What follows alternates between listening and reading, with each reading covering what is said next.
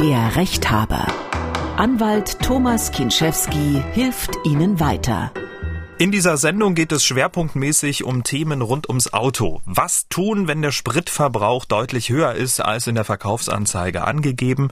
Muss ein Parkhausbetreiber darauf hinweisen, wenn die Höhe im Parkhaus an einer Stelle von der Durchfahrtshöhe abweicht? Gilt die Beweislastumkehr beim Autokauf auch, wenn ein Händler an einen Gewerbekunden verkauft? Außerdem muss die Bahn bei einem Streik die Kosten für ein Hotelzimmer übernehmen. Wir klären außerdem die Frage, ob man sich nackte Menschen auf dem Nachbargrundstück gefallen lassen muss. Und am Ende haben wir einen Tipp für alle frisch getrennten. Damit hallo und herzlich willkommen zum Rechthaber, der Podcast für Ihre juristischen Alltagsfragen.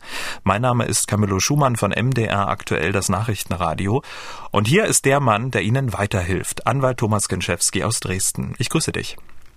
Hallo Camillo, grüße dich.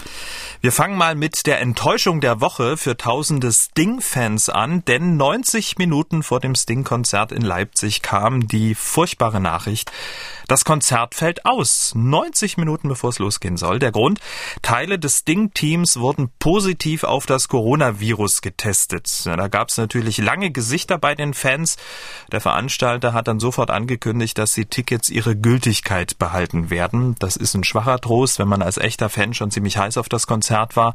Man war vielleicht hunderte Kilometer angereist, hat sich extra freigenommen und dann das. Thomas, welche rechtlichen Möglichkeiten hat man als Fan in so einem Fall? Da muss man wissen, dass der Gesetzgeber im Jahre 2020 pünktlich zu Pandemiebeginn tätig geworden ist. Es gibt ein sperriges Gesetz, sogenannte Gesetz zur Abmilderung der Folgen der Covid-19-Pandemie im Veranstaltungsbereich. So, so heißt es wirklich. Und danach galt, dass für Karten, die vor dem 8. März 2020 gekauft wurden, der Veranstalter oder der Vermittler bis einschließlich Ende 21 Gutscheine ausgeben durfte. Man hatte keinen Anspruch auf Auszahlung. Es sei denn, man war aus sonstigen Gründen gehindert oder es war klar, dass das Konzert nie wiederholt wird. Und ab 1.1.22, also diesen Jahres, kann ich mein Geld zurückverlangen. So, jetzt zu unserem Fall.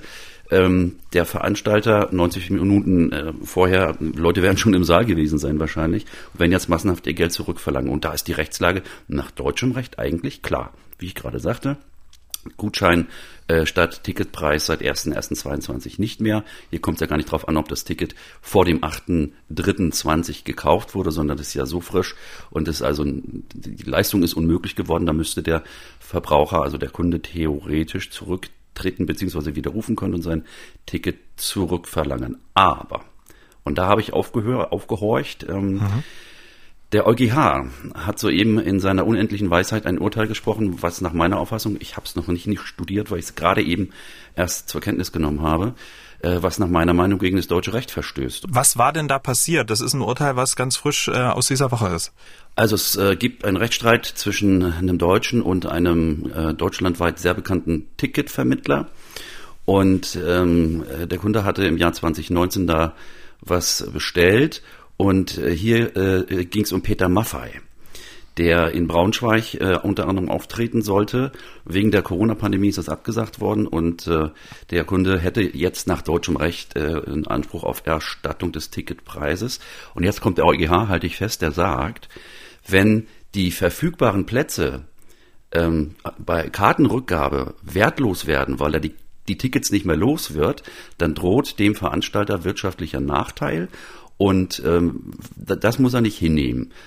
Also auf Deutsch gesagt, wenn dem Veranstalter und oder Vermittler ein wirtschaftlicher Totalschaden in Gestalt des Tickets äh, entsteht, dann muss er es nicht zurücknehmen. So, so verstehe ich dieses Urteil. Und das wäre natürlich ein Ding und äh, Veranstalter werden sich die Hände reiben, wenn das so, so gelten soll. Ähm, und die Kunden, die gucken wahrscheinlich möglicherweise massenhaft entgegen dem gut gemeinten Gesetz von 2020 äh, in die Röhre. Okay, jetzt hat ja der Veranstalter bei dem Sing-Konzert gesagt, die Karten behalten ihre Gültigkeit. Das ist aber auch okay. Man kann dann ähm, zu einem Wiederholungstermin gehen oder zu dem nächsten Konzerttermin. Also, ich würde es nicht verkomplizieren. Ähm, wenn er sagt, die Karten behalten ihre Gültigkeit, äh, ist das das Gegenteil von, Rück von Erstattung, nicht wahr? Aber ähm, das Ding wird ja wieder auftreten. Ja, genau wie der Peter Maffei. Und ich würde, wenn ich dann wirklich Interesse an dem Sting-Konzert habe, dann gehe ich davon aus, dass die Karten, die jetzt für, äh, äh, wo war das in Leipzig, Leipzig glaube ich, ne? in Leipzig ähm, gekauft wurden, dass die auch gültig sind, wenn das Ding in Dresden auftritt äh, oder in Frankfurt oder sonst wo. Das würde ich mit dem Veranstalter noch klären und dann würde ich mir wirklich überlegen, was Ding ja auch ist, ist ein, ist ein Erlebnis, wenn man den auf der Bühne sieht, ähm, den beim nächsten Mal dann sehen und erleben zu dürfen, anstatt sich zu streiten um die Tickets, die allerdings nicht ganz billig sind. Damit kommen wir zum ersten Problem. Dorit hat uns ihr Problem per WhatsApp-Sprachnachricht geschickt an die 0172 6380789. Dorit hat ein neues Auto benötigt und hat sich nach einem besonders spritsparenden Wagen umgesehen. Sie fand dann auch auf einer Online-Plattform einen gebrauchten Toyota Jahreshybrid. In der Beschreibung war ein Verbrauch von 3,3 Litern außerorts und 3,1 Liter innerorts angegeben. Das Angebot passte und die Dorit schlug zu. Nun fuhr sie eine Weile mit dem Auto und kontrollierte den Verbrauch ihres neuen Gebrauchtwagens. Seit dem Erwerb des Autos bis jetzt habe ich über alles einen Durchschnittsverbrauch von 5,4 Litern je 100 Kilometern erzielt. Ich bin im Stadtverkehr sowie längere Strecken auf der Landstraße und auf der Autobahn gefahren. Zu keinem Zeitpunkt war es möglich, einen Verbrauch von nur 3,3 Litern zu erreichen obwohl ich auch zusätzlich noch den Ego-Modus eingeschaltet habe. Meine Frage, handelt es sich bei der Abweichung des tatsächlichen Kraftstoffverbrauchs vom angegebenen Verbrauch um einen Mangel, der beim Händler reklamiert werden kann? Falls ja, welche Frist gibt es dafür? So, tja, die Dorit wollte ein spritsparendes Modell und ähm, hat es aber nicht bekommen. Erst einmal grundsätzlich, ähm, es ist ja ein Gebrauchtwagen, kein Neuwagen. Spielt das hier eine Rolle?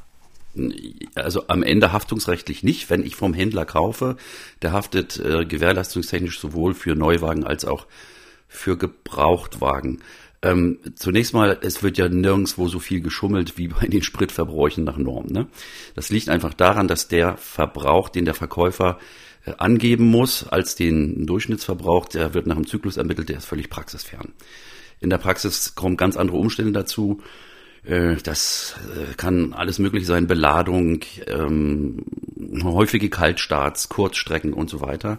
Äh, zunächst mal gehe ich davon aus, dass ähm, unsere Dorit den Verbrauch anständig ermittelt hat, also wie man das macht, Volltanken, 100 Kilometer fahren, wieder volltanken und dann rechnen.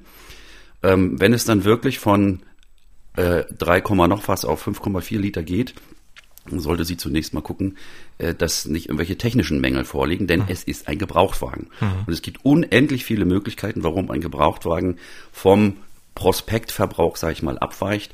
Und die würde ich erstmal überprüfen. Das, das kann alles Mögliche sein. Reifendruck. Ähm, man sollte übrigens den Reifendruck immer so nur ein halbes Bar erhöhen, weil das deutlich den Rollwiderstand mindert und dann auch den, den Verbrauch.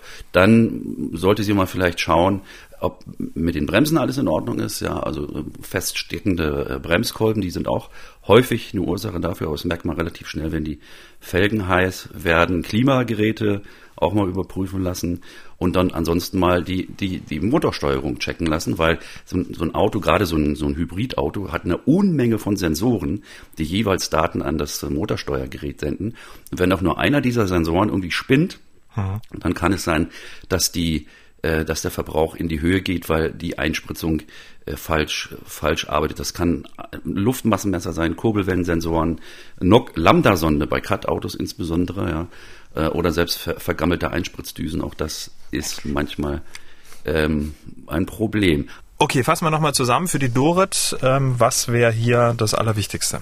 Also, sie ist auf jeden Fall noch in der Mindestgewährleistungsfrist von einem Jahr für ihren Gebrauchtwagen und sollte sich also zügig an den Händler wenden, den Wagen untersuchen lassen und äh, nach Ursachen suchen lassen, weshalb der Spritverbrauch so deutlich überhöht im Vergleich zur Werksangabe ist. Hier gilt allerdings, dass die äh, Dorit beweisen muss, dass der Mangel schon von Anfang an vorhanden war, denn sie fällt noch unter das alte Gewährleistungsrecht. Äh, das betrifft die Beweislastumkehr für das Vorhandensein von Mängeln. Äh, nach altem Recht bis Ende letzten Jahres äh, war sechs Monate lang vermutet, dass ein Mangel schon von Anfang an vorhanden war. Der Verkäufer konnte den Gegenbeweis antreten, Fehlbedienung oder was auch immer. Seit diesem Jahr ist diese Beweis Beweislastumkehr auf zwölf Monate verlängert. Das heißt also, der Händler innerhalb der Mindestgewährleistungsfrist hat, wenn er denn ein Jahr Gewährleistung versprochen hat, dummerweise auch über die gesamte Gewährleistungsfrist die Beweislast dafür, äh, dass der Mangel von Anfang an nicht vorhanden war, beziehungsweise er muss den Gegenbeweis antreten, weil ja vermutet wird, dass ein Mangel von Anfang an vorhanden war. Und ähm, das Wichtigste noch, wenn von privat an privat verkauft wird, das möchte ich auch noch sagen, da darf man die Haftung ausschließen, wie man lustig ist. Okay, also wenn man jetzt bei eBay zum Beispiel ein Auto vorverkauft, ne? Genau so ist es. Mhm. Damit kommen wir zum nächsten Problem.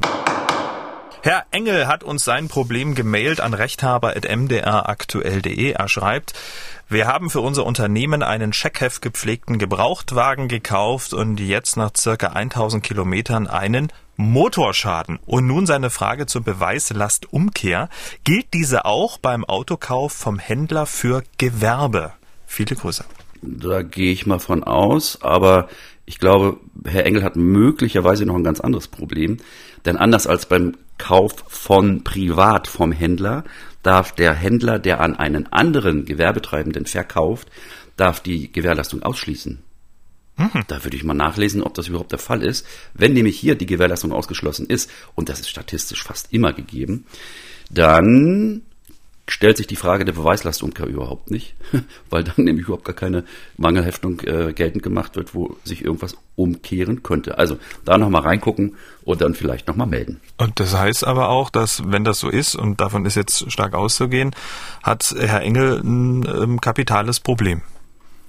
Ja, also, ähm, wir legen uns mal fest, hier ist die Sachmängelhaftung ausgeschlossen. Wenn dem nicht so sein sollte, dann, wie gesagt, bin ich gern bereit, auch eine Nachfrage zu beantworten. Aber wenn dem so sein sollte, dann bleibt er auf dem Motorschaden sitzen. Punkt. Blöd ist aber so.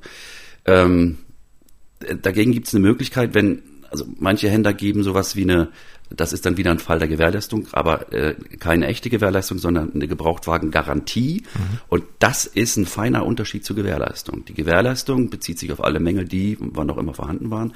Und die Garantien der Hersteller, Garantie klingt ja irgendwie besser wie Gewährleistung, ne? Ja. Ist aber meistens ist aber meistens weniger. Mhm. Das ist meistens beschränkt auf bestimmte Aggregate, auf Kilometerstände oder Laufleistungen oder auf ähm, Fehler, die einen bestimmten Betrag nicht überschreiten. Und dagegen wiederum, das hatte ich vor langer Zeit mal, ich weiß gar nicht, ob es das heute noch so auf dem Markt gibt, ähm, gehe ich aber von aus, kann man sich versichern. Also Reparaturkostenversicherung, die waren jedenfalls in den Nullerjahren ähm, sehr beliebt. Das Konstrukt war folgendes. Ich schließe mit irgendeiner Versicherung einen Vertrag ab, nachdem ich ein Auto gekauft habe oder möglichst schon davor. Und die Versicherung kriegt von mir einen Einmalbeitrag und dafür habe ich die Sicherheit, dass bei bestimmten Schäden mindestens zu einem bestimmten Prozentsatz die Versicherung sich an den äh, Reparaturkosten beteiligt. Und das ist meistens nach Kilometern gestaffelt. Also bei mir war es tatsächlich selber mal so. Als Student hatte ich mir ein, ähm, ein Auto gekauft, mühsam abgespart vom BAföG.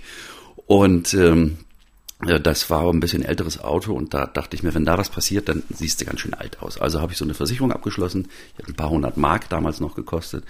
Und da war also drin zum Beispiel geregelt, dass wenn ich ähm, bei einem Kilometerstand von mehr als 100.000 einen Motorschaden habe, dann würden die sich immer noch mit, ich meine, 20 oder 30 Prozent an den Reparaturkosten beteiligen.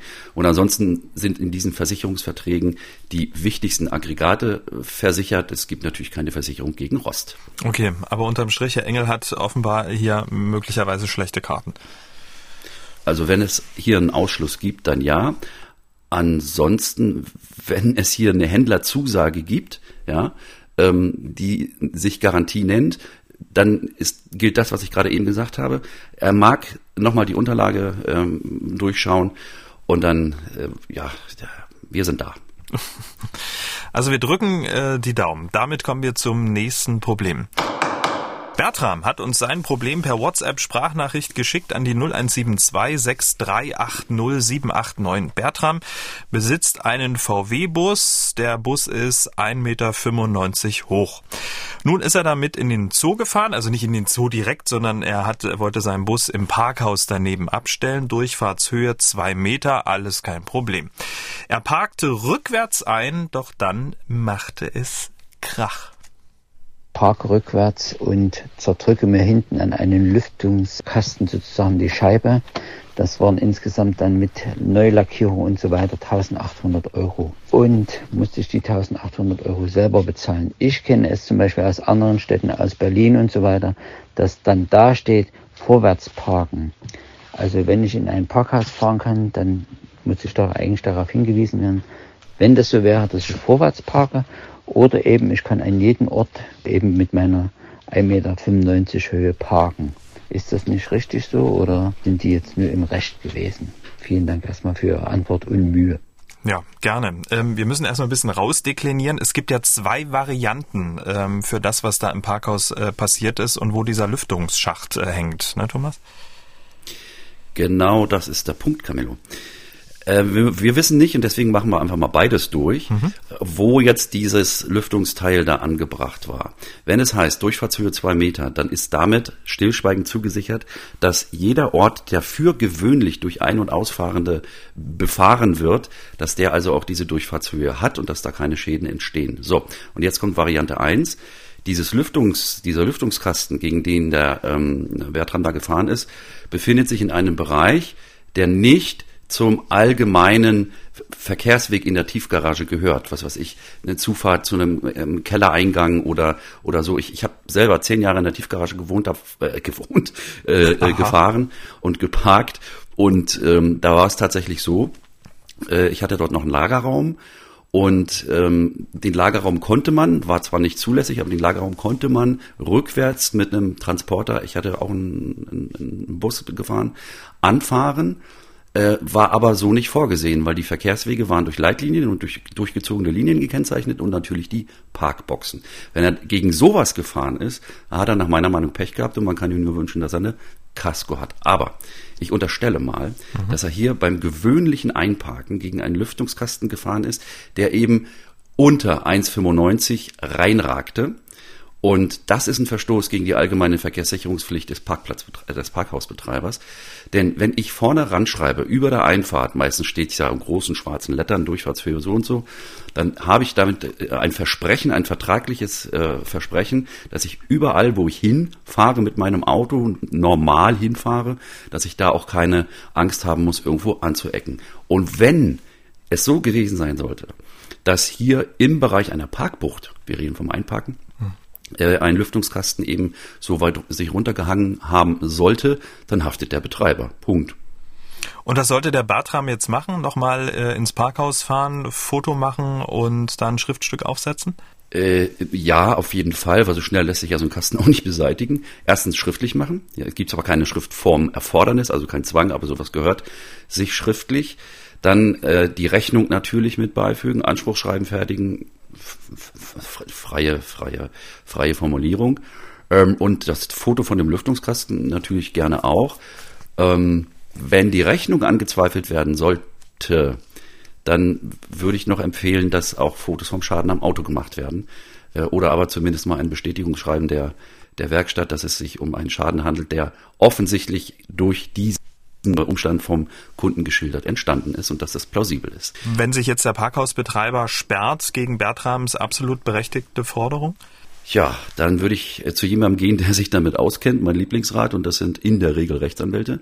Er könnte auch selber einen Mahnbescheid beantragen, das, das geht online heutzutage, ist aber, selbst Rechtsanwaltsfachangestellte haben da Schwierigkeiten, weil das Online-Formular für den Mahnbescheid, ähm, hier wäre zuständig das zentrale Mahngericht am Amtsgericht in Stassfurt.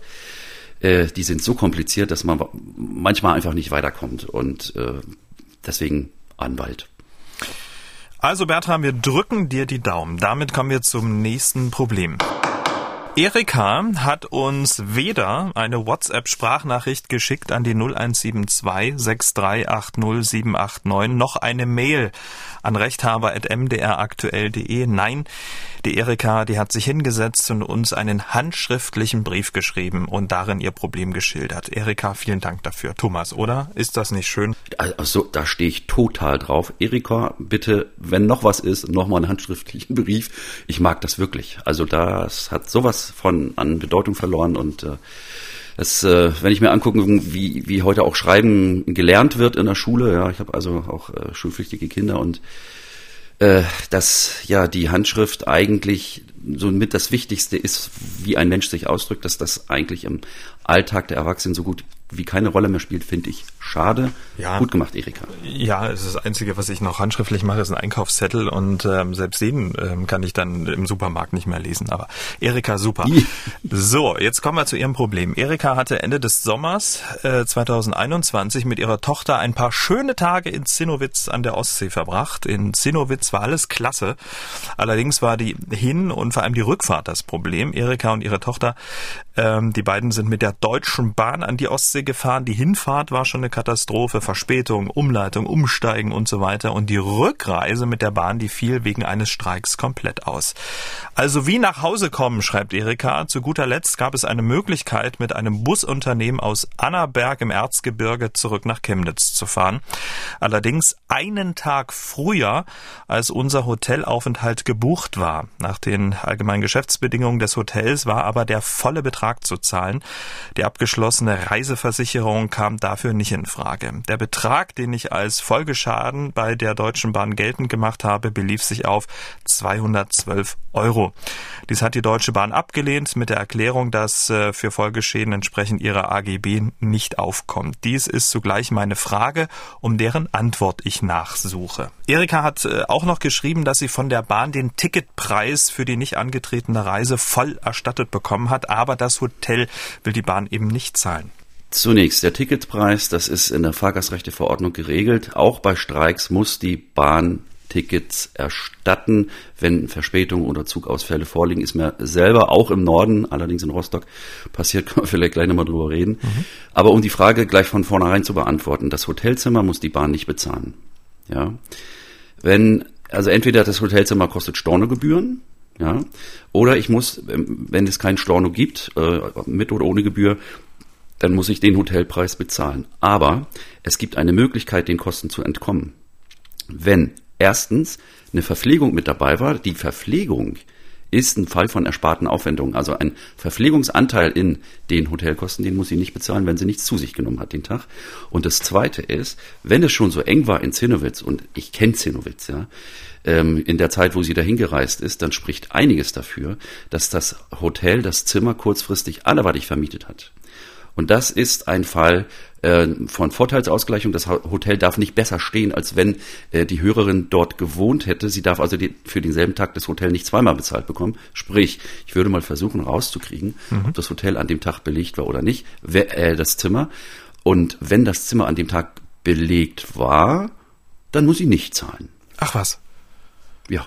Aber die Frage ist natürlich, wie kriegt sie das raus? Ne? Das wird jetzt. Das ist eine Frage des Geschicks. ich würde einfach mal anf ja, ich würde einfach mal anfragen ähm, an der Rezeption, ähm, ähm, ob am Datum XY mhm. in dem Hotel äh, zufällig irgendwas gefunden wurde. Also einfach mal unter einer Legende anrufen und sagen, ähm, ich war dann und dann da und ähm, habe was liegen lassen, das ist mir jetzt erst aufgefallen. Vielleicht, vielleicht fällt ja der Angerufene drauf rein. Das ist aber jetzt kein mhm. anwaltlicher Rat, bitte ja. Nein, natürlich. Äh, ansonsten, ansonsten äh, einfach mal auf Dummfang gehen mhm. und anfragen, ob an dem und dem Tag das Zimmer ausgebucht war.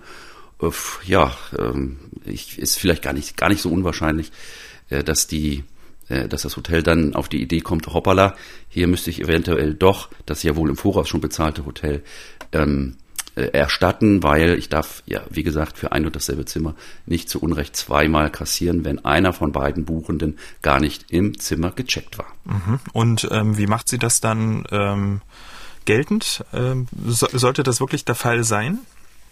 Ja, also da die Bahn ja nicht haftet, wie wir jetzt festgestellt haben, muss sie diese 221 Euro, stolzer Preis wohlbemerkt, ja, selbst für Zinnowitz, muss sie das schriftlich geltend machen und muss verlangen, dass äh, der Betrag erstattet wird. Ich, sie schreibt einen Brief, setzt eine Frist von 14 Tagen und gibt ein Konto an. Wenn der äh, Hotelbetreiber das nicht zahlen sollte, dann schreibt sie eine Mahnung, setzt nochmal eine Frist von einer Woche und droht mit Klage. Und ab dem Zeitpunkt, wo die Mahnung zugeht, spätestens am dritten Tag, nachdem der Brief versendet wurde, muss der Hotelier die Summe auch verzinsen, gesetzlich. Ja. Und äh, ja, der gesetzliche Verzugszins liegt bei um die fünf Prozent. Und äh, das ist zwar nicht viel, aber spätestens wenn dann auch nicht gezahlt wird, geht sie zum Anwalt. Der prüft das nochmal und der Hotelier haftet dann auf die Erstattung des Hotels, wenn es vermietet war, wohl bemerkt, auf Zinsen und auch der Anwalt wird vom Hotelier bezahlt. Okay, ähm, also es gäbe unter Umständen noch eine Möglichkeit, wie Erika an ähm, ihre ähm, Hotelkosten kommt. Äh, von der Bahn, wie gesagt, gibt's ja nichts. Aber es gibt Fälle, ähm, in denen die Bahn die Hotelkosten übernehmen muss. Ähm, in deinem Fall war das zum Beispiel so. Erzähl mal kurz. Ja, ja, das, das hatte ich dir ja vorhin schon erzählt. Also ich war im letzten Jahr mit meiner Gutsten an der Ostsee in äh, Warnemünde einfach mal drei, vier Tage so ein bisschen rumgeschlumpert. Und der Rückreisetag war der Tag, wo dieser Sturm war. Ich habe den Namen jetzt vergessen, auf jeden Fall. Stand auf einmal alles still. Wir sind in Warnemünde in unseren Rückzug gestiegen, sind gerade bis Rostock Hauptbahnhof gekommen. Dort saßen wir 45 Minuten und mussten alle aussteigen. Ersatzloser Ausfall sämtlicher Verbindungen in Richtung Süden bis mindestens nächsten Tag 12 Uhr. In diesem Fall ist es anders als bei, als bei der Hörerin. Die hat ja das Hotel schon gehabt und bezahlt. Also die hatte eine Unterkunft, musste nur eher weg, weil eben die Bahn gestreikt hat und sie nur mit dem Bus weggekommen ist. In meinem, diesem Fall war es so, dass wir auf dem Bahnsteig standen, haben uns in eine Schlange eingereiht und haben zunächst mal ein Fahrgastrechteformular am Schalter uns geben lassen. Ganz wichtig, liebe Hörer, immer Fahrgastrechteformular ausfüllen lassen, wo drin steht, das und welche Behinderung hier vorgelegen hat. Und dann habe ich Anspruch erstens auf die Inanspruchnahme eines Hotels bis zum Zeitpunkt der nächstmöglichen Weiterreise. Also hier beim Totalausfall der Versicherung muss die Bahn ein Hotel bezahlen. Vorsichtig sein ähm, beim, bei der Wahl des Hotels Mittelklasse nehmen, also nicht gerade ins Kempinski ziehen, in die Präsidentensuite. Äh, da könnte es Schwierigkeiten mit der Erstattung geben, weil der Gast eine allgemeine Pflicht zur Schadensminderung hat. Also das ist ja ein Schaden für die Bahn. Ich darf es aber nicht noch schlimmer machen, als es ohnehin schon ist. Naja, und dass natürlich da Ticketfragen, äh, Ticketpreisfragen sich stellen, ist auch klar. Alles geregelt in dieser Fahrgastrechteverordnung. Da ist der, also gerade im, im, im Reiseverkehr bei der Deutschen Bahn steht der Gast gar nicht so schlecht da. Und äh, ich muss aber auch sagen, die Bahn wird ja häufig kritisiert und gescholten. In dem Punkt hat sie mal wirklich was Vernünftiges auf die Beine gestellt. Ich kann hier nur äh, raten, wenn jemandem sowas passiert, genau mit dem Formular sich an die Bahn zu wenden und dann das Hotel, das vorfinanzierte Hotel, äh, äh erstattet zu verlangen, sonstige Nebenaufwendungen, zum Beispiel Essen, Trinken oder was auch immer, oder ich gehe nochmal in die Sauna, das wird nicht erstattet. Essen, Trinken sind sowieso Kosten und Sauna sind äh, nicht erstattungsfähige Aufwendungen. Also Erika, wir drücken dir für deinen speziellen Fall die Daumen. Kommen wir zum nächsten Problem. Helgard hat uns ihr Problem per WhatsApp-Sprachnachricht geschickt an die 0172 6380789. Helgard ist im vergangenen Sommer zu ihrem Partner gezogen. Der hat ein Häuschen und auch einen äh, Telefon- und Internetanschluss. Und weil Helgard ihren Anschluss ja, demzufolge auch nicht mehr brauchte, hat sie bei ihrem Anbieter eine Sonderkündigung ihres Anschlusses beantragt.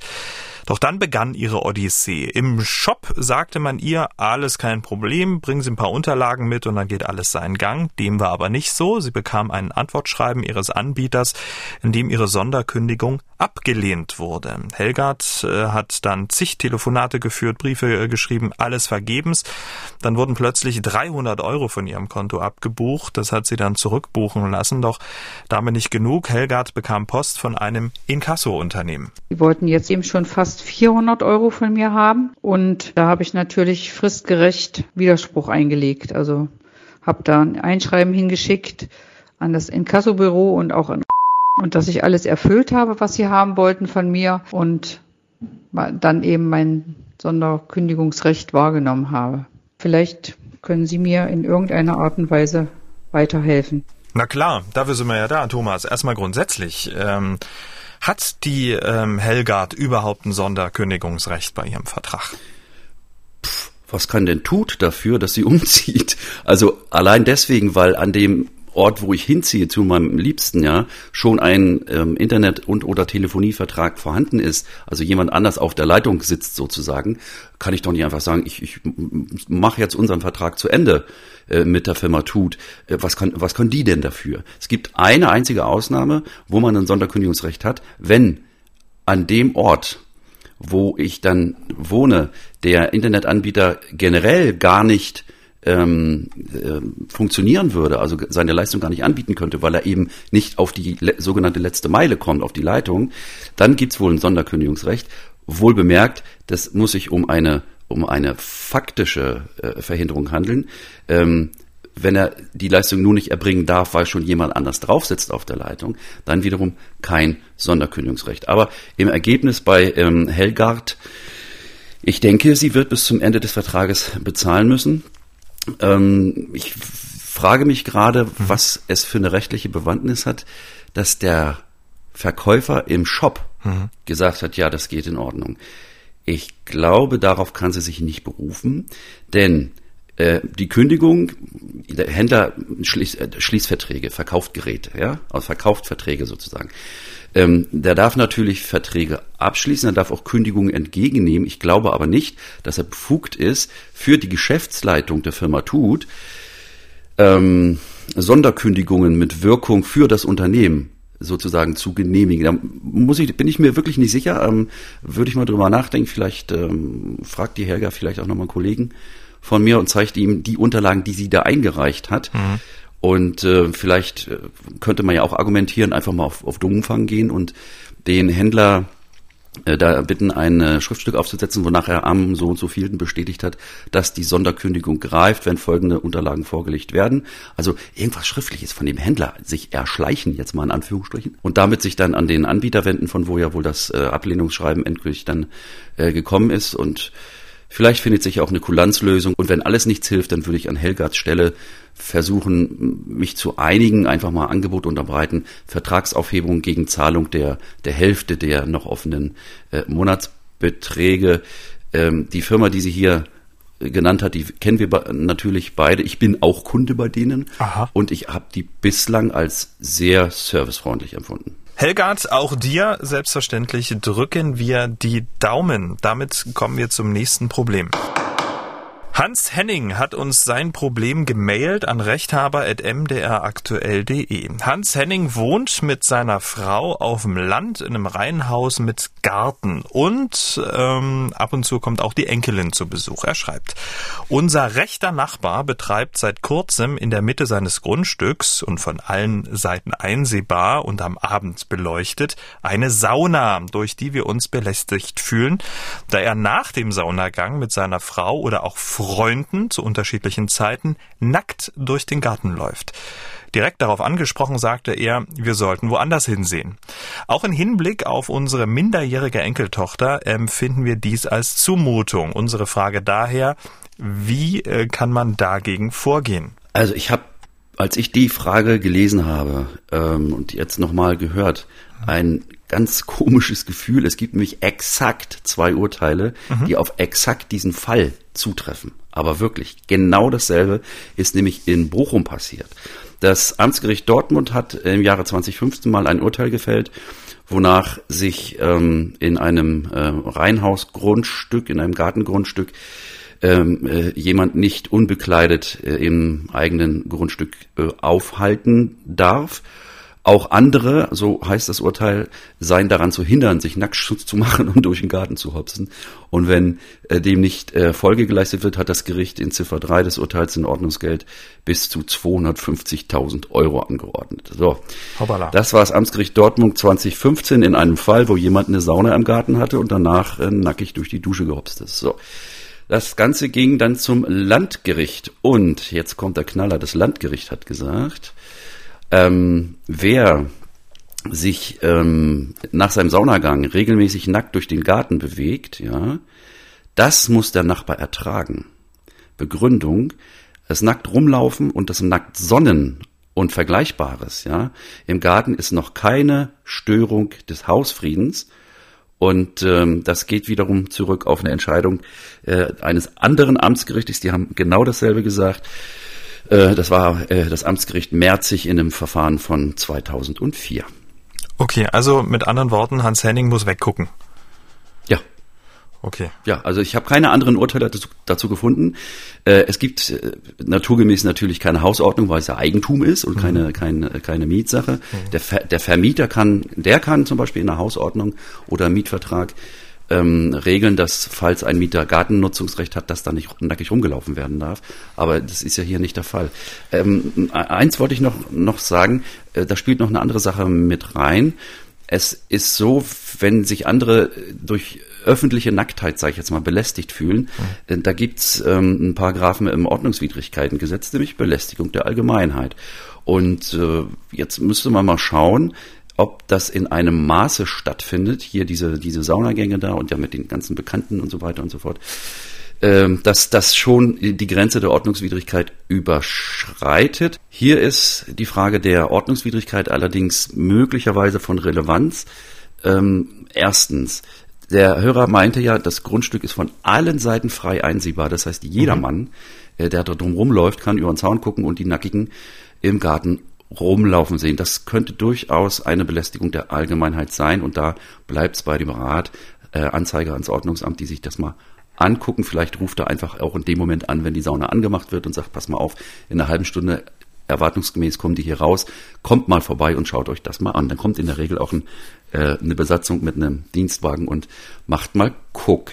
Mm, Im Fall ähm, von Hans Henning ist auch von Bedeutung, und das verbessert seine Chancen, nach meiner Meinung, dass hier ein minderjähriges Kind, ein Enkelkind, ich gehe mal von einem kleineren Menschen aus, ähm, mitwohnt. Das äh, allerdings kann, wenn das Kind Schwierigkeiten mit diesem Vorgang hat, wieder Unterlassungsansprüche auslösen, weil die Kinder unterliegen ja einem besonderen Schutz, insbesondere in ihrer geistigen Entwicklung und äh, derartige für das Kind vielleicht ungewöhnliche oder verstörende Vorgänge muss es nicht erdulden, denn auch das Kind hat einen Unterlassungsanspruch, was dann aber sozusagen durch den oder die Sorgeberechtigten oder ähm, äh, die Großeltern geltend zu machen wäre, notfalls gerichtlich. Ich habe gerade mal geguckt. Der Hans Henning, der kommt nicht aus Bochum, sondern er kommt aus einer kleinen Stadt im sächsischen Vogtlandkreis. Nun ja, dann ist es ein unfassbarer Zufall, dass zweimal sich genau dasselbe im Osten und im Westen ereignet hat. Es ja. ist der Wahnsinn. Überall, überall gibt's Nackte. Also Hans Henning, wir haben dir ein paar Möglichkeiten mit an die Hand gegeben damit sind wir fast am Ende von Ausgabe 30. Aber an dieser Stelle gibt's ja immer was, äh, ja, was Wichtiges, was Kurioses, was Unglaubliches. In diesem Fall ist es irgendwie alles zusammen, oder Thomas? Es geht äh, auch so ein bisschen ums Thema Auto. Es geht um ein kaputtes Auto und am Ende geht's äh, um die Frage, warum eine Ehe nicht vor Schaden schützt. Was war passiert? Ich, ich habe gedacht, ich gucke nicht richtig. Berlin spielt das Ganze, ja. Verrückte Stadt, aber äh, Mann und Frau, ein Pärchen, mögen sich, sagen sie. Und Frau nimmt Auto von Mann und macht Auto kaputt. Schaden zweieinhalbtausend Euro. Und der Mann sagt, ich liebe dich so sehr, ist egal, komm, lass uns heiraten. Ist aber nicht der das, Grund. Das, das, machen die tatsächlich. Und äh, die hat, Ehe hat dann sagenhafte drei Monate gehalten. Dann haben die sich wieder getrennt und scheiden lassen. Und jetzt sagt der Mann zu der Frau, jetzt bezahlst du mir aber den Schaden von damals. Sagt sie, du spinnst wohl. Der Anspruch ist, Juristendeutsch, Achtung, verwirkt. Dadurch, dass du mich geheiratet hast, hast du mir so eine Art Persilschein erteilt und hast mich sozusagen von allen Ansprüchen freigemacht. Und da hat jetzt ein Gericht entschieden, nö. Das eine hat mit dem anderen überhaupt nichts zu tun. Natürlich ist der Anspruch nicht verwirkt, denn der Anspruch vor der Ehe ähm, der ist äh, ganz normal zivilrechtlicher Natur. 823 Absatz 1 BGB steht es drin. Schadensersatz äh, wegen Sachschaden. Und nur weil man heiratet, äh, ist man nicht aus der Haftung raus. Etwas anderes wäre es vielleicht, wenn die Ehe zehn Jahre gehalten hätte, dann wären die Ansprüche allerdings auch schon verjährt. Aber bei einer so kurzen Ehe, äh, die Ehe sozusagen auf den Anspruch draufzusetzen und zu sagen, der ist damit weg, da hat das Gericht gesagt, nein, das ist nicht unsere Meinung. Prima. Also für alle frisch getrennten, schaut mal nach, was da noch geht. Wusstest du übrigens, äh, ich, ich mache auch Ehescheidung, ne? Ja, das weiß ich. Ähm, und dass Ehegatten sich versöhnen, ist gar nicht so selten. Also sie trennen sich und versöhnen sich wieder und bleiben verheiratet. Und wenn der Rechtsanwalt an dieser Versöhnung mitwirkt, kriegt er eine Versöhnungsgebühr. Nein. Ja. Und also eine Art Erfolgshonorar dafür, dass eine Ehe hält. Ich werde Anwalt. Damit sind wir am Ende von Ausgabe 30. Vielen Dank, Thomas. Wir hören uns in zwei Wochen wieder. Bis dahin. Danke, bis dahin. Tschüss. Haben auch Sie ein Problem? Dann schreiben Sie uns an rechthaber.mdraktuell.de oder senden Sie eine WhatsApp-Sprachnachricht an den Rechthaber. Die Nummer 0172 6380 789. Der Rechthaber erscheint zweimal im Monat auf mdraktuell.de, in der ARD Audiothek und überall, wo es Podcasts gibt.